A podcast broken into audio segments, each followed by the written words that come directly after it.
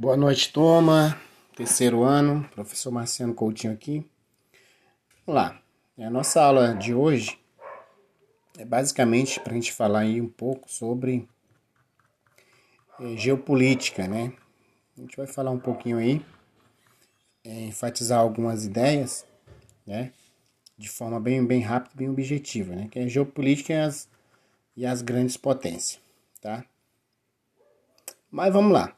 É, o, que, o que seria geopolítica? Né? O que, que entendemos por isso? Né? Que elementos fazem parte da geopolítica?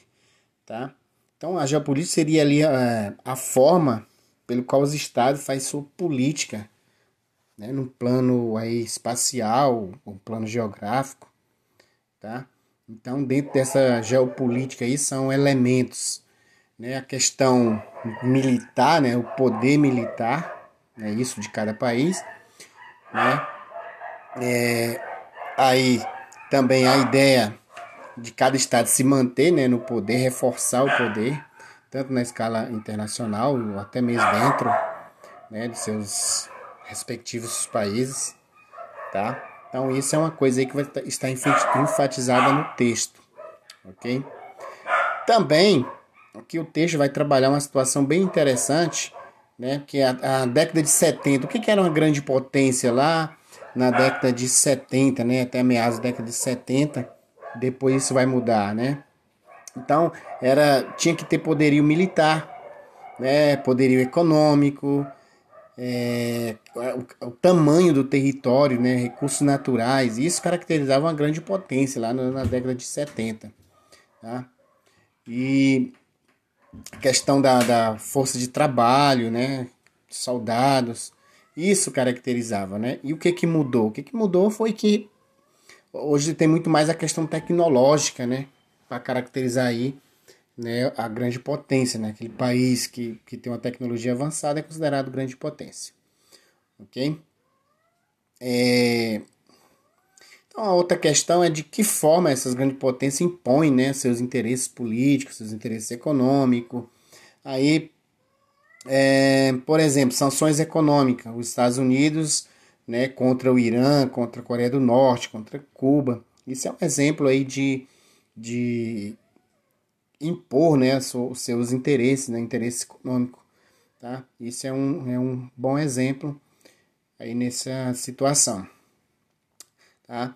É, aí vem aquela outra ideia também, né? De por que, que se mudou essa ideia de grande potência, né? Então, como já falei anteriormente, está é, tá mais relacionado com a questão da tecnologia avançada, tá? Bom, depois o texto também vai trabalhar um pouco aí sobre a questão da União Soviética, né? Que ela deixou, né, de ter essa, essa, essa esse posto de grande potência, né? Por quê? Porque ele, o país fez um grande investimento aí no, com, na questão militar, né? em detrimento de outros setores da sociedade. Por exemplo, a tecnologia ficou sendo, vamos dizer assim, menos importante do que a questão militar. Então isso tirou né, o posto de grande potência da União Soviética, né, a antiga União Soviética. ok? O outro texto vai falar um pouquinho sobre é, a nova ordem mundial, né?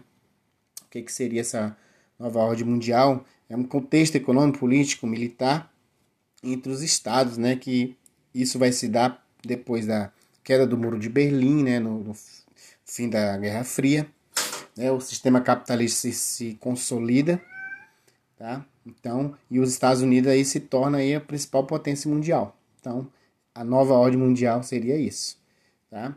Também ia falar um pouco sobre Guerra Fria, né? Que durante a Guerra Fria ali a, atenção obviamente foi voltada para as corridas armamentistas e também a espacial, né? Então, é, a ideia de Estados Unidos e União Soviética era basicamente voltada a isso. Né? E o Brasil? Né? O que, que aconteceu com o Brasil em relação aí à nova ordem mundial né? de transformação?